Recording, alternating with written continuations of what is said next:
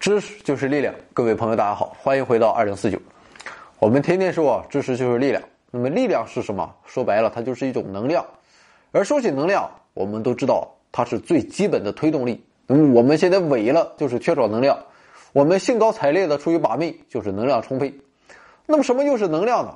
为我们身体充电的能量来自于化学物质的燃烧。那么在燃烧过程中，分子从一种形式变为另一种形式，并将能量释放出来。但是使汽车沿斜坡加速或者点亮灯泡的啊，都是什么类型的能量呢？啊，它们真的都是能量吗？由于能量具有如此之多的表现形式，所以啊，我们很难为其下一个定义。那么直到现在，虽然我们已经能很好的描述能量，并精通如何利用能量，但物理学家们仍然不知道能量的本质是什么。我们只能确定啊，能量是物质和空间的属性之一，它是一种能源。或者说是被封装的驱动力，利用它可以产生物质，或者使物体发生运动和变化。自然哲学家们对能量的模糊认识可以追溯到古希腊，他们认为啊，能量是赋予物体生命力的力量或者精华之所在。那么这种观念在很长一段历史时期内一直伴随着人们。不过，甭管能量它是什么，我们可以确定的一点是，能量是可以相互转换的，也就是能量。是可以由一种形式转化为另一种形式，那么这一点由伽利略最先提出。他通过观察钟摆的往复摆动发现，我们可以通过降低摆锤的高度啊，来使其获得向前运动的动力。反之啊，又可以通过减慢速度使其恢复原位。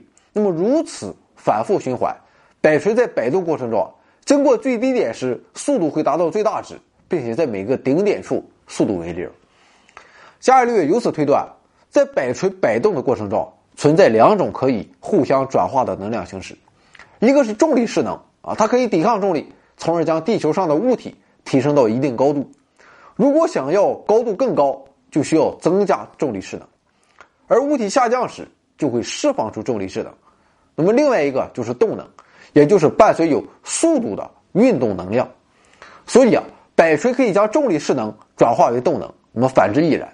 比如我们骑自行车下坡时啊，你不用嗷嗷蹬就可以加速冲到底，然后还可以利用这一速度去冲击下一个山坡。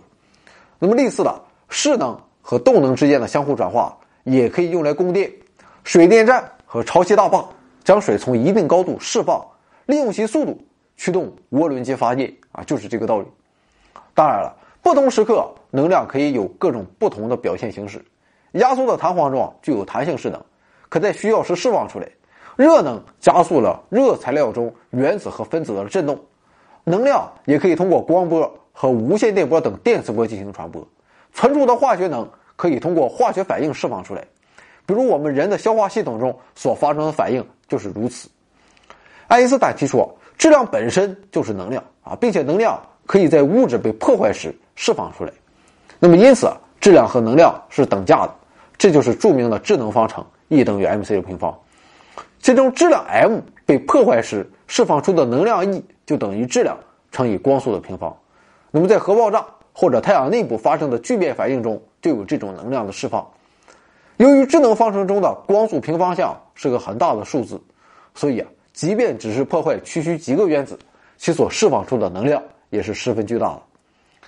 虽然我们总是说能量的产生，但事实上能量。只不过是从一种形式转化为另一种形式。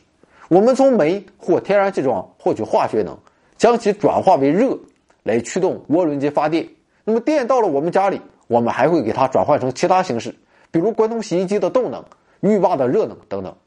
这是说到底，煤和天然气中的能量来源于太阳，所以太阳呢是地球万物赖以生存和发展的基础。尽管地球上有限的能源令人堪忧。但是只要太阳照常升起，并且我们能够对太阳能加以利用，那么太阳提供的能量至少目前看来远远大于人类的需求。那么通过以上所说的，我们都明白了什么是能量守恒。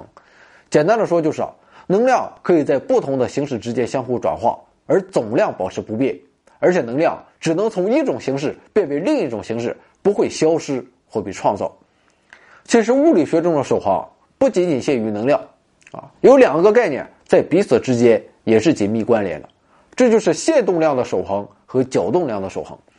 那么线动量是质量和速度的乘积，它描述啊使某一运动物体减速的困难程度。那么物体运重，啊运动速度越快，动量就越大，改变其运动方向或使其减速就越困难。所以啊，一辆时速为六十千米的卡车要比相同车速的轿车的动量大得多。如果撞上我的话啊，我可能就变成尘海了。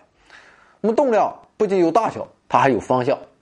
物体在相互碰撞、交换动量之后，动量的总量将保持不变。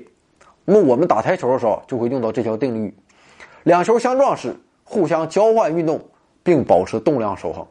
如果你用一个运动的球去碰撞另一个静止的球，那么两球最后的路径将是最初运动的那个球的速度和方向的加和。那么通过假定动量在各个方向上都守恒，就能够算出两球速度的大小和方向。不过，奥沙利文这样的人可能并不会去计算。那么，角动量守恒与线动量守恒类似。对围绕一点旋转的物体来说，角动量是物体的线动量乘以物体与旋转点之间的距离。那么，滑冰运动员完成旋转动作时，就要用到角动量守恒。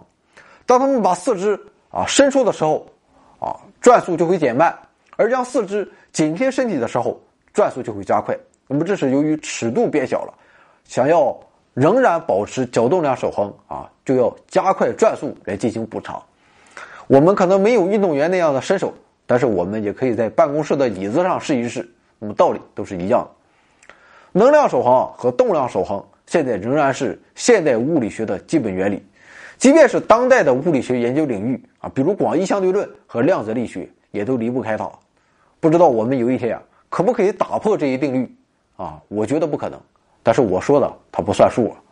如果你想参与更多互动，欢迎关注我们的微信订阅号 back to 二零四九 b a c k t o 二零四九。您也可以在订阅号中直接向我们提问，我们会抽取您的问题在节目中答疑。来到订阅号，您会发现更多。